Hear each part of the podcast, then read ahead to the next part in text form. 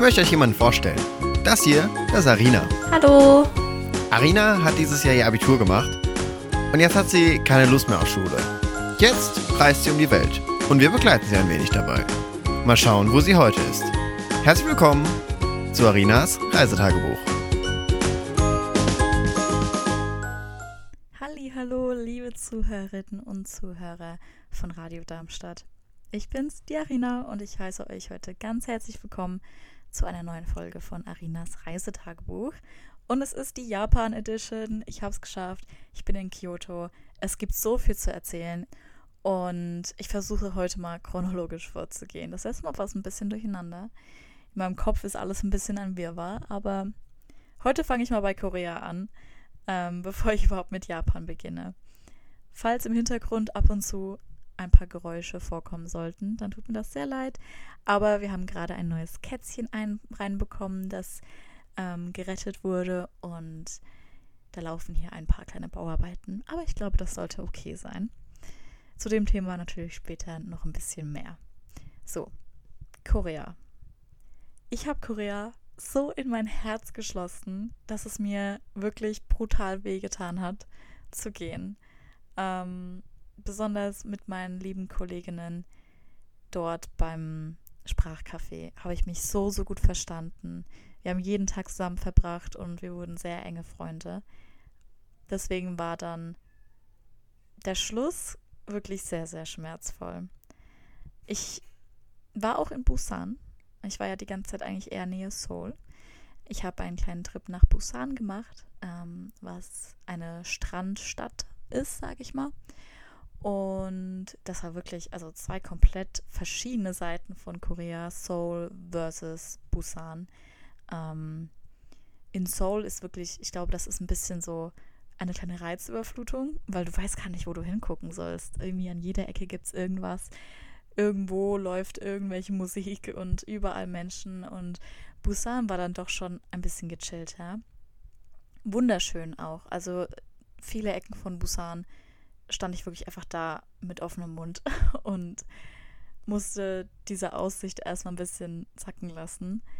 Mm, was mir besonders gut gefallen hat, und das ist wirklich eine Erwähnung wert, war Buddhas Geburtstag. Denn da gab es ein wunder, wunderschönes Event mit Tausenden, aber Tausenden von Laternen in dem Palast vor Ort. Und ich war da so geflasht von. Es war wirklich eine so schöne Tradition, ähm, da jede Laterne auch einen Wunsch mit sich getragen hat, einen Wunsch, den jemand vorher aufgeschrieben hat und dort abgegeben hat. Und das hat das alles irgendwie noch besonderer gemacht, weil man einfach nur die ganze Zeit rumgelaufen ist und man hat bei jeder einzelnen Laterne so einen kleinen Zettel dranhängen gehabt mit Wünschen von den Leuten da. Ähm, und das waren wirklich, also ich wünschte, ich könnte euch dieses Bild irgendwie übertragen übers Radio, aber das geht ja leider nicht. Aber es war wirklich eine ganz, ganz besondere Ansicht, die ich, glaube ich, nie vergessen werde. Ähm, und der Abend war noch besonderer, weil meine Freundin und ich auf dem Weg dahin von einem Koreaner angesprochen wurden. Und der hat uns so viel zu dem Palast erzählt, zu Buddhas Geburtstag und wie das mit den Laternen funktioniert und hat uns dann am Schluss kleine Milch-Tetra-Packs gegeben, ein bisschen was zum Snacken und hat uns einen schönen Abend gewünscht. Und mh, mm, dieser Tag war tatsächlich ganz anders, als ich mir vorgestellt habe. Ähm, der ist ganz komisch irgendwie angefangen. Mir ging es nicht so gut. Ich hatte irgendwie nicht so Lust und dann ja, kam dieser Typ daher und hat das wirklich einfach zu einem ganz besonderen Abend gemacht, weil ich in dem Moment wieder ein bisschen realisiert habe, worum es beim Reisen eigentlich geht und wie wichtig es eigentlich ist, mit den Menschen vor Ort in Kontakt zu treten. Und das macht es halt wirklich aus. Ähm, eine, ein schöner Gedanke fand ich zum Beispiel, dass alle bunten Laternen für die Lebenden waren und alle weißen Laternen für Verstorbene. Also man konnte quasi Wünsche für sich selbst oder noch lebende Familienmitglieder oder Freunde abgeben und eben auch für Verstorbene. Und ähm, ich weiß nicht, wenn man da so durchgelaufen ist, man hat irgendwie die ganze Mühe und die Liebe, die da reingeflossen ist, richtig gespürt. Ich habe natürlich auch meinen eigenen kleinen Wunsch abgegeben. Und das war dann mein erster Abend in Busan und der war wirklich ganz schön. Ich war auch nur zwei Tage da. Es gab also nicht mehr so viel zu erzählen. Ich habe halt einfach die Gegend ein bisschen erkundigt und war dann aber auch sehr, sehr gespannt, wieder zurück nach Seoul zu kommen, weil Seoul wirklich mein Herz gestohlen hat. Und ja, ich weiß gar nicht, wie ich das aushalten soll, so lange von dieser Stadt weg zu sein. Ich bin da wirklich rausgeflogen mit dem Gefühl, dass ich auf jeden Fall nochmal wiederkommen werde. Und ich weiß nicht, vielleicht mal ein Auslandssemester oder so da machen werde. Auch wenn das Leben natürlich auch nicht super einfach ist dort. Und das hatte ich auch in der letzten Folge schon erwähnt. Es gibt immer Pro und Contra. Und ich habe mich dort einfach am sichersten und ich weiß nicht, einfach wohlgefühlt. Vor allem, weil es wirklich eine Stadt mit unendlichen Möglichkeiten ist. Und sie aber trotzdem nicht. Hm, sie fühlt sich trotzdem nicht stressig an, irgendwie. Ich weiß nicht. Es gibt viele Orte, die zum Rückzug, zum Rückzug dienen, Parks und Cafés, die das Ganze hektisch ein bisschen ausgleichen. Und ja, so habe ich dann Seoul verlassen mit einem sehr, sehr, sehr schweren Gefühl im Herzen. Ich muss sagen, ich habe ein paar Tränen vergossen, als ich dann im Flugzeug saß. Aber dann kam ja Japan auf mich zu und das ist jetzt wirklich wieder eine ganz andere Geschichte. Ich würde gerne sagen, dass ich nach Japan ohne jegliche Erwartungen gekommen bin. Weil das ist ja ganz oft bei mir so. Ich erkundige mich irgendwie nicht so wirklich. Ich stecke nicht so viel Arbeit in Recherche und ähm, mache dann einfach das, wonach mir zumute ist, wenn ich vor Ort bin oder was mir andere Menschen empfehlen. Und es hat bis jetzt eigentlich immer ganz gut funktioniert. Jetzt war das mit Japan irgendwie nochmal ein Stück anders, weil Japan ja doch ein sehr, sehr beliebtes Land ist und vor allem der Tourismus jetzt gerade wirklich richtig aufgeblüht ist. Ähm, es war auch relativ viel los bei der Einreise, muss ich schon zugeben. Ähm, aber das, was ich halt unterbewusst so vorher von Japan aufgenommen habe, hat dann doch schon beeinflusst, was ich erwartet habe, auch wenn ich das nicht so wirklich wollte. Und so hatte ich halt, anders wie bei Korea, doch schon irgendwie hohe Erwartungen. Irgendwie gar keine, aber auch irgendwie sehr hohe Erwartungen. Und ja, als ich dann in Osaka gelandet bin, war erstmal alles sehr anders. Also man könnte meinen, Korea und Japan, die sind so nah aneinander, die müssten sich eigentlich sehr ähnlich sein, aber das ist wirklich gar nicht der Fall. Also man merkt schon, wie viel traditioneller Japan ist und ähm, wie die Menschen sich so behandeln, sage ich mal. Also da ist Respekt ist ja schon in Korea echt ein großes Thema, aber in Japan ist das nochmal auf einem anderen Level. Also Kundenservice und wie miteinander geredet wird, das ist wirklich, die behandeln sich auf jeden Fall mit dem größten Respekt, was ich sehr interessant finde. Auch die Stadt, in der ich jetzt bin, Kyoto, ist sehr traditionell. Also es ist nicht wirklich nicht so modern. Es gibt auch gar nicht so viel zu tun, obwohl das wirklich, das ist die ehemalige Hauptstadt. Also da habe ich gedacht, ist hier wirklich sehr, sehr viel. Aber ähm, es ist sehr ruhig. Es ist sehr friedlich was mir viele Leute davor erzählt haben, aber ich habe irgendwie gedacht, dass es halt trotzdem irgendwie eine, ja, wie eine Stadt ist. Es ist ja eine Stadt, aber es fühlt sich an wie ein Dorf. Also ich übertreibe da nicht mal. Als ich angekommen bin, ähm, bin ich auf dem Weg zu meinem Host so lang gelaufen durch die Straßen. Ich gucke mich so um und ich habe echt an mein Zuhause gedacht, an mein kleines Kaff in Deutschland und wie ähnlich sich doch Kyoto zu diesem Kaff sieht. Ich weiß nicht wieso, aber es ist einfach, es fühlt sich sehr ländlich an. Und die Menschen behandeln sich hier auch wie auf dem Land. Es sieht aus wie auf dem Land. Nicht wirklich Hochhäuser, vielleicht dann eher schon Mitte Kyoto, obwohl wir hier schon relativ zentral sind. Und ja, wirklich nicht so hektisch, wie ich es erwartet habe. Aber mein erster Eindruck war gut. Es tat schon irgendwie erstmal gut nach Soul und den 10.000 Möglichkeiten, die man da hatte, jetzt ein bisschen in sich zurückzukommen und runterzufahren und vor allem die Ruhe. Oh mein Gott, die Ruhe. Es ist wirklich krass. wenn man hier so auf der Straße steht, also wenn es jetzt nicht die Hauptstraße ist, aber wenn man so an der Straße steht, so im Wohngebiet, es ist so ruhig, mucksmäuschenstill, da ist gar nichts. Und das ist doch schon ganz schön. Ähm, aber jetzt erstmal weniger zu Kyoto selbst und mehr zu dem, was ich hier mache. Ich arbeite für JCN. Das ist Japanese Cat Network. Und es ist eigentlich relativ selbsterklärend. Japanese Cat Network. Das ist ein, mh, mm, ja, wie nenne ich das?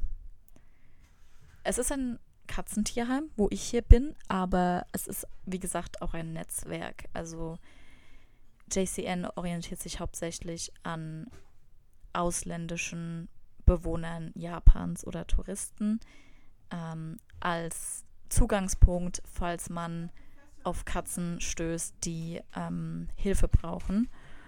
Und bevor ich jetzt erkläre, wie ich arbeite oder was ich hier genau mache, ist mir schon ganz wichtig zu erklären, was die hier überhaupt machen, weil ich finde die Mission von JCN sehr interessant. Es ist eine andere Herangehensweise, als was ich von deutschen Tierheimen gewohnt bin. Denn hier wird hauptsächlich darauf fokussiert, dass man ausstreunenden Katzen ähm, die Chance auf mh, mm, einen Lebensraum ermöglicht. Ich weiß nicht, wie ich es anders beschreiben soll, aber bear with me. Hier wird ähm, das sogenannte TNR-Prinzip ausgewählt. Trap and Release. Das heißt, falls eine streunende Katze gefunden wird, wird die eingefangen. Es werden jegliche medizinische ähm, Notwendigkeiten gedeckt und dann wird die Katze sterilisiert, beziehungsweise der Kater kastriert, damit das Problem von streunenden Katzen halt nicht größer wird. Und dann wird sie wieder freigelassen. Ähm, denn bei vielen Katzen ist das so, dass ähm, es fast nicht möglich ist, sie an jemanden zu vermitteln. Falls es möglich ist, wird diese Katze natürlich nicht wieder freigelassen, sondern wird hier behalten und dann wartet sie quasi einfach auf jemanden, der sie adoptiert. Aber ansonsten, falls das nicht möglich ist, falls man merkt, die Katze ist quasi ausgewildert, ähm, die kann nicht sozialisiert werden, dann wird die wieder freigelassen ähm, in das Gebiet, wo sie auch gefunden wurde, weil es ja doch schon oft dort vorhandene Verpflegungssysteme gibt. Hier in Japan ist es oft so, dass sich die Nachbarn einfach um eine streunende Katze kümmern. Das ist dann so die Katze der Nachbarschaft quasi. Und das finde ich sehr interessant, weil so ähm, streunende Katzen halt nicht unnötig lange in Gefangenschaft leben müssen, sage ich mal so. Hier im Katzentierheim haben wir 24 Katzen insgesamt. Die kann man in drei Kategorien aufteilen. Das sind einmal die komplett sozialisierten Katzen, von denen haben wir mh, mm, 14. Die sind wirklich total zutraulich und vielleicht ein bisschen zu, zu, zu zutraulich. Äh, die kuscheln super gerne, sind sehr anhänglich und warten quasi einfach nur darauf, dass sie hier jemand abholt. Dann haben wir noch drei Katzen, die sind im VIP-Raum, nennen wir den ganz liebevoll. Das sind wirklich Katzen, die gar nicht auf Menschen klarkommen und sehr intensive Pflege brauchen, die dich anfauchen werden und dich kratzen werden, wenn du zu nahe kommst. Ähm, und vielleicht einfach sehr traumatisiert sind. Die behalten wir halt auch in Gehegen. Die können wir leider nicht mit anderen Katzen zusammenlegen. Und genau, dann gibt es noch ein, eine Mittelkategorie, sage ich mal so. Für die haben wir eigentlich keine speziellen Namen, aber das sind einfach die Katzen, die ähm, ein bisschen so ihre Ruhe brauchen, die zwar mit anderen gut klarkommen, aber jetzt zum Beispiel nicht für ständigen Kontakt mit Menschen geeignet wären. Von denen haben wir nochmal, oh, jetzt müsste ich lügen, ich hätte mitrechnen müssen. Ich glaube, sieben müssten es sein, wenn ich mich jetzt nicht irre. Sieben von denen. Und ähm, ja, also mit denen kann man, wenn man sich vorsichtig annähert, auch ein bisschen kuscheln. Aber sie brauchen halt, wie gesagt, noch ein bisschen Zeit. Generell stehen aber alle Katzen zur Adoption frei, ähm, was leider nicht so oft hier passiert. Denn, das war auch eine Überraschung für mich, Tierheime sind einfach kein wirkliches Ding hier in Japan. Also, wenn es halt eine Katze gibt, einen Hund gibt, der streunert ähm, und gefunden wird, dann gibt es nur Animal Control. Und Animal Control heißt einfach, dass ähm, ja, diese Tiere leider eingeschläfert werden müssen. Also denen gibt man einfach gar keine Chance, irgendwie einen Besitzer, eine Besitzerin zu finden, ähm, weil es einfach kein System gibt. Also die werden nicht irgendwie verpflegt oder so. Insbesondere bei medizinischen Notwendigkeiten haben diese Tiere wirklich gar keine Chance. Und da springt dann halt JCN ein. Und jetzt, wer aufgepasst hat, am Anfang habe ich gesagt, wir haben gerade ein Kätzchen reinbekommen. Das ist zum Beispiel ähm, ein guter Fall, um das Ganze zu erklären. Dieses Kätzchen wurde in Hiroshima gefunden, ähm, wurde fast von Raben aufgefressen, was sehr brutal klingt, aber leider so war. Und eben von jemandem gefunden, der Teil von JCN bzw. von dem Netzwerk ist. Ähm, und hinter diesem Kätzchen war Animal Control halt schon her. Also hätten wir dieses Kätzchen oder hätte unser Tierheim dieses Kätzchen nicht aufgefangen, heute Morgen wäre gegen Mittag leider schon ähm, die Zeit abgelaufen. Und das finde ich schon krass, wie schnell hier solche drastischen Entscheidungen getroffen werden, was streunende Tiere angeht. Aber gut, genug zum Prinzip. Ähm, ich finde es nur wichtig zu erklären und habe auch mit meinem Host ein bisschen darüber geredet, wie anders doch Systeme im Ausland sein können und dass wir doch schon, ja, ähm, ein relativ, ja, ich weiß nicht, ob ich es gut nennen kann, hm, bin ich vorsichtig, aber wenigstens haben wir eine existierende Struktur für streunende Katzen und Hunde. Ähm, die gibt es halt hier und in vielen anderen Ländern nicht. Deswegen ähm, ein kleiner Appell von meinem Host tatsächlich, falls ihr äh, irgendwo im Ausland seid und ihr wollt helfen, ist es wirklich sehr, sehr einfach, eine Organisation zu finden, die sich über jede helfende Hand, über jede Art von Unterstützung freuen würde. Ob hier in Japan über JCN oder in irgendeinem anderen Land, vor allem hier in Asien, ähm, brauchen diese Organisationen wirklich jede Hilfe. Deswegen auch hier, falls ähm, ihr euch für JCN interessiert, falls ich eure Aufmerksamkeit ein bisschen erwecken konnte. Mir liegt das Projekt hier sehr am Herzen und ich glaube, einfach dieses Informieren und mh, mm, aufmerksam sein, wenn man im Ausland ist, ist schon ganz wichtig. Also falls ihr mehr wissen wollt, googelt einfach Japanese Cat Network und dann müsste direkt die erste Website JCN sein und da könnt ihr euch dann gerne informieren, falls ihr irgendwie helfen wollt. Ich glaube, hier würde sich jeder riesig freuen. Ähm, und selbst wenn man nur Teil des Netzwerkes ist, selbst falls ihr mal in Japan seid und irgendeine Katze seht, dann denkt an JCN und wenn ich jetzt gerade nur ein Katzenleben gerettet habe, wenn ich jetzt nur eine Person ähm, informieren konnte, dann ist es mir das schon wert. Aber genug davon. Ähm, ich arbeite hier 25 Stunden die Woche und meine Arbeit ist eigentlich immer gleich. Es ist leider nicht mit Katzen kuscheln. Es ist hauptsächlich einfach sauber machen und sicher gehen, dass es den Katzen gut geht, dass sie eine saubere, einladende Atmosphäre genießen können warum einladend so wichtig ist, kann ich gerne gleich nochmal erklären. Denn wir haben hier nicht nur das Katzentierheim, sondern wir haben auch ein kleines Katzencafé jedes Wochenende, was, um ganz ehrlich zu sein, mein Lieblingspart ist. Es ist ein super süßes Konzept. Ich weiß nicht, ob jemand von euch schon mal in einem Katzencafé war, aber das ist wirklich einfach nur pures Serotonin. Es ist so schön. Und jetzt hier mal auf der anderen Seite zu sein und Gäste zu betreuen, ist wirklich sehr, sehr interessant.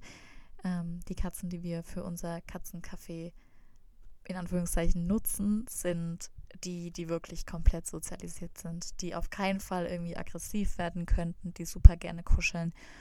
Und ja, es ist einfach jedes Mal super entspannt.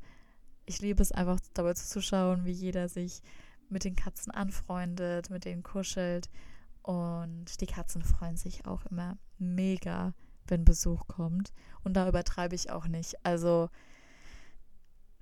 diese kleinen Biester rauben mir echt jeden Nerv. Vor allem, wenn es morgens ums Essen geht. Da wird man angesprungen, da wird man angemiaut im Orchester und so ist es auch, wenn Gäste zu Besuch kommen. Die freuen sich da einfach immer mega. Und ähm, ja, da freue ich mich dann auch. Das ist natürlich wieder eine weitere Einnahmequelle von JCN. Ähm, und hilft natürlich direkt den Katzen hier. Und wie ich auch merke, nutzen ähm, die Mitarbeiter hier das auch als Gelegenheit, Leute einzuladen, ins Netzwerk einzusteigen, vielleicht auch zu volontieren ähm, und zu helfen, ob finanziell oder mit einer helfenden Hand oder einfach nur durch offene Augen und Ohren, falls man mal eine streunende Katze finden sollte. Aber genug zu JCN.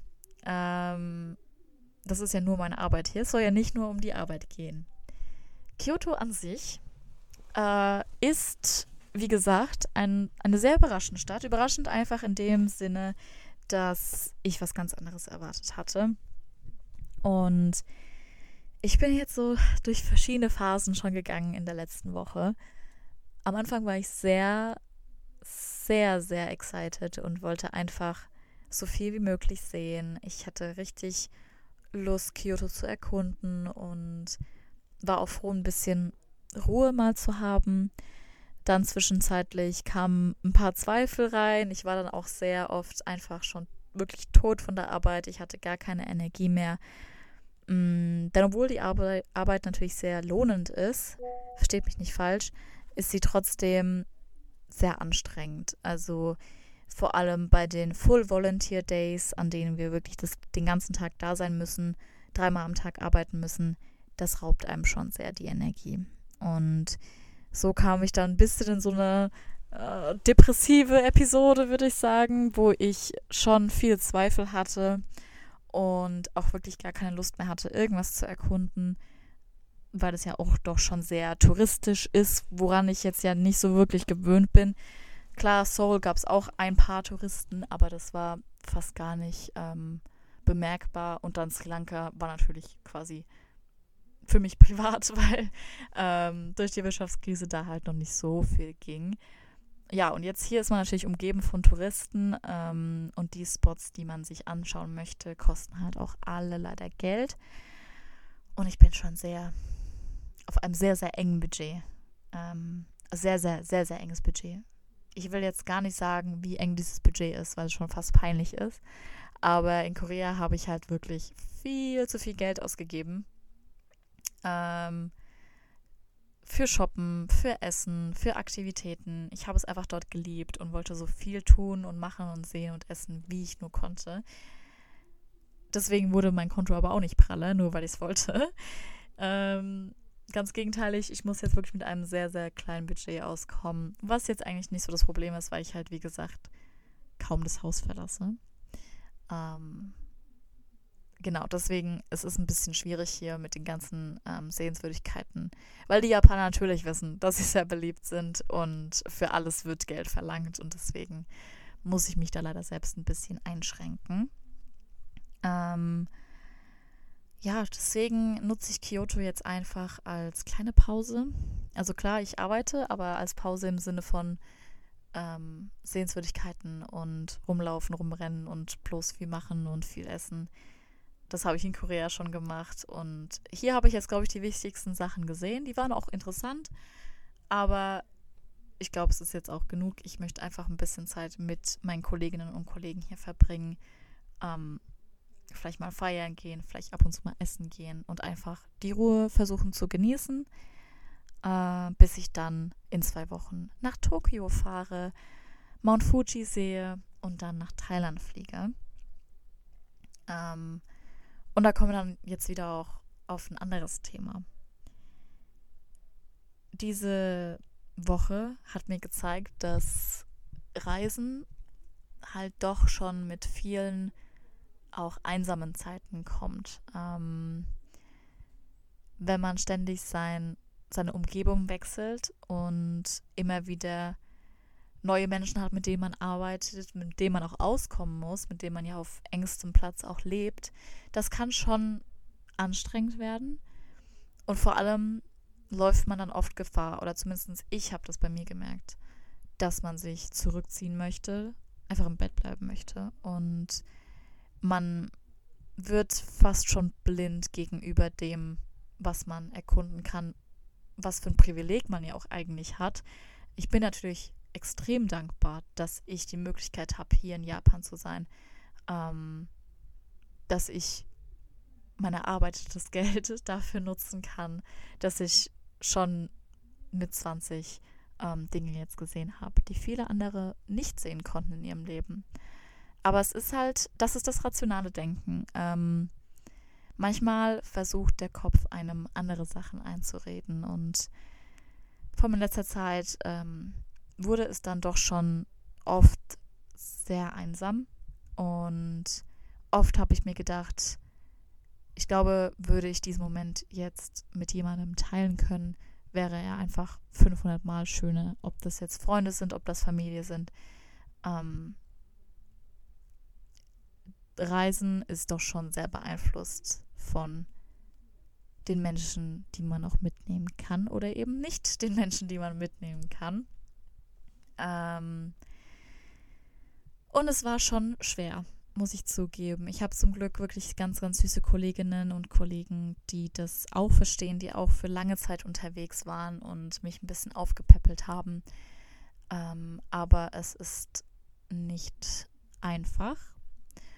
Und ja, das gehört aber auch dazu. Es kann nicht nur drei, vier Monate lang nur Spaß sein und rote Rosen und feiern gehen und Geld ausgeben und Freunde finden. Sowas muss auch mal sein, dass man dann die guten Zeiten auch wieder ähm, wertschätzen kann. Ähm, ja, aber es ist trotzdem eine Challenge und vor allem zur Zeit muss ich mich wirklich jeden Tag aufpäppeln und mich versuchen bei Laune zu halten, dass ich mir nicht die Stimmung für auch die nächsten Wochen ruiniere.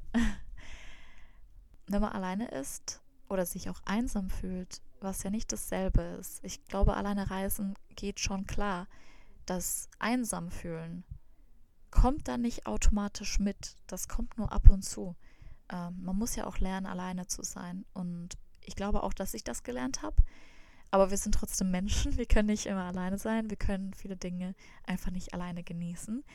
Und das habe ich jetzt auch gemerkt.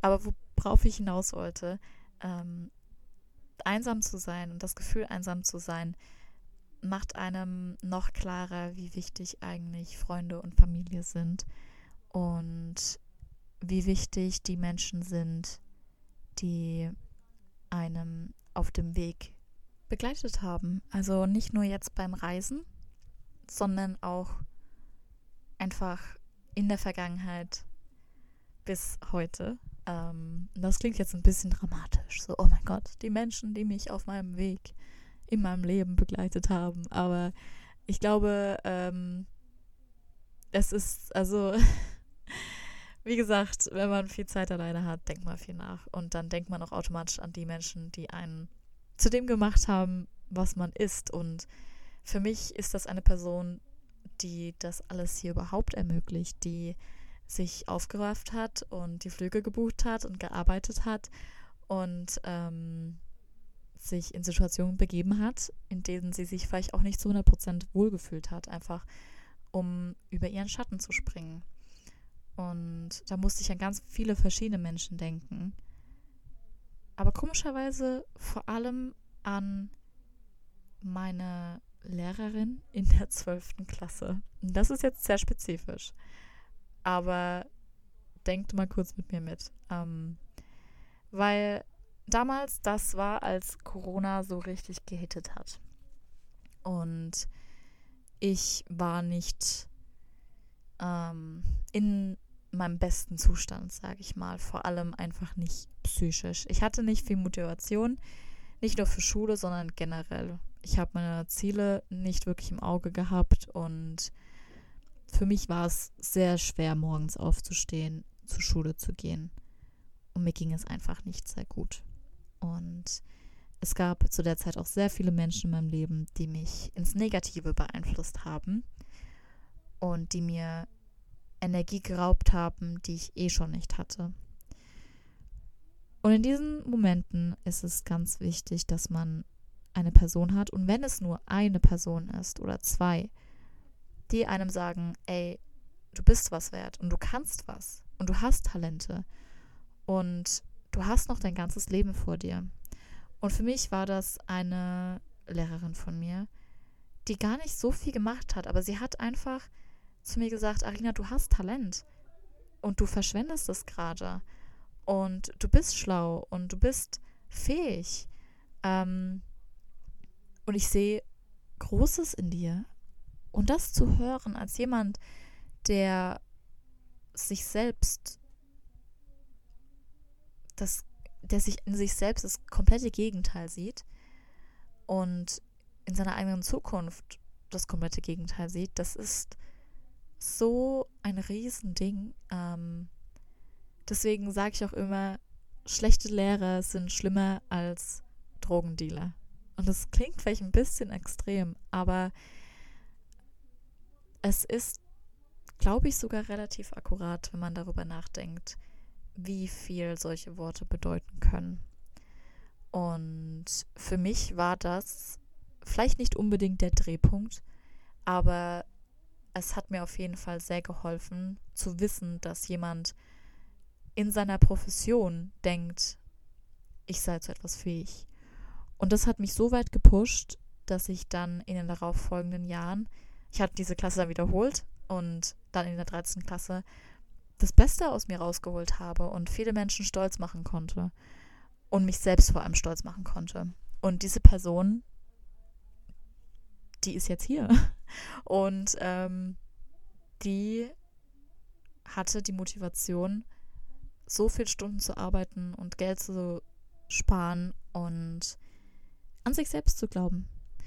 Und das war jetzt ein kleiner Sprung in die Vergangenheit, aber ich glaube, er war sehr nötig, weil ich versuche immer eine kleine Pointe einzubauen. Klar, ich möchte ganz ähm, entspannt über meine Erfahrungen reden, was ich alles tue und wie das Reisen so ist, was es vielleicht auch für Probleme gibt. Aber ich glaube, mit Reisen kommt auch immer viel Selbsterkenntnis und ähm, warum nicht das auch teilen? Und das war für mich gerade eine Erkenntnis, dass ich solchen Menschen vielleicht mehr danken sollte. Deswegen habe ich mir jetzt vorgenommen, diese Lehrerin anzuschreiben und ihr zu sagen, dass sie einen großen Einfluss auf mich hatte. Obwohl sie sich vielleicht nicht mehr, mehr daran erinnern kann. Und vielleicht bewirkt das ja etwas. Und vielleicht macht sie das dann auch bei der nächsten Person, die jetzt gerade in meiner damaligen Situation ist. Ähm, und das ist auch meine Pointe, das, was ich jetzt mitgeben möchte.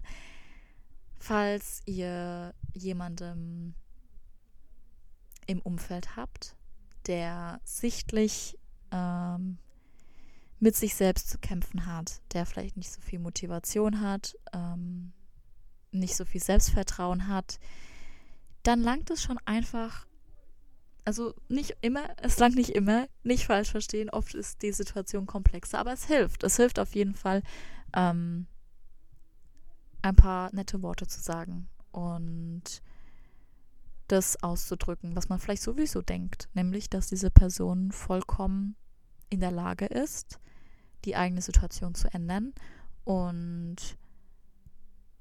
etwas aus sich zu machen. So war es zumindest bei mir. Es hat zwar viel mehr gebraucht für mich, ähm, so zu werden, wie ich jetzt bin, was auch nicht perfekt ist und ich habe immer noch Probleme und ich ähm, arbeite immer noch an mir, aber mir geht's gut und ich bin am Reisen, ich kann klar denken, ich weiß, was ich will. Ähm, und es hat viel gebraucht dafür.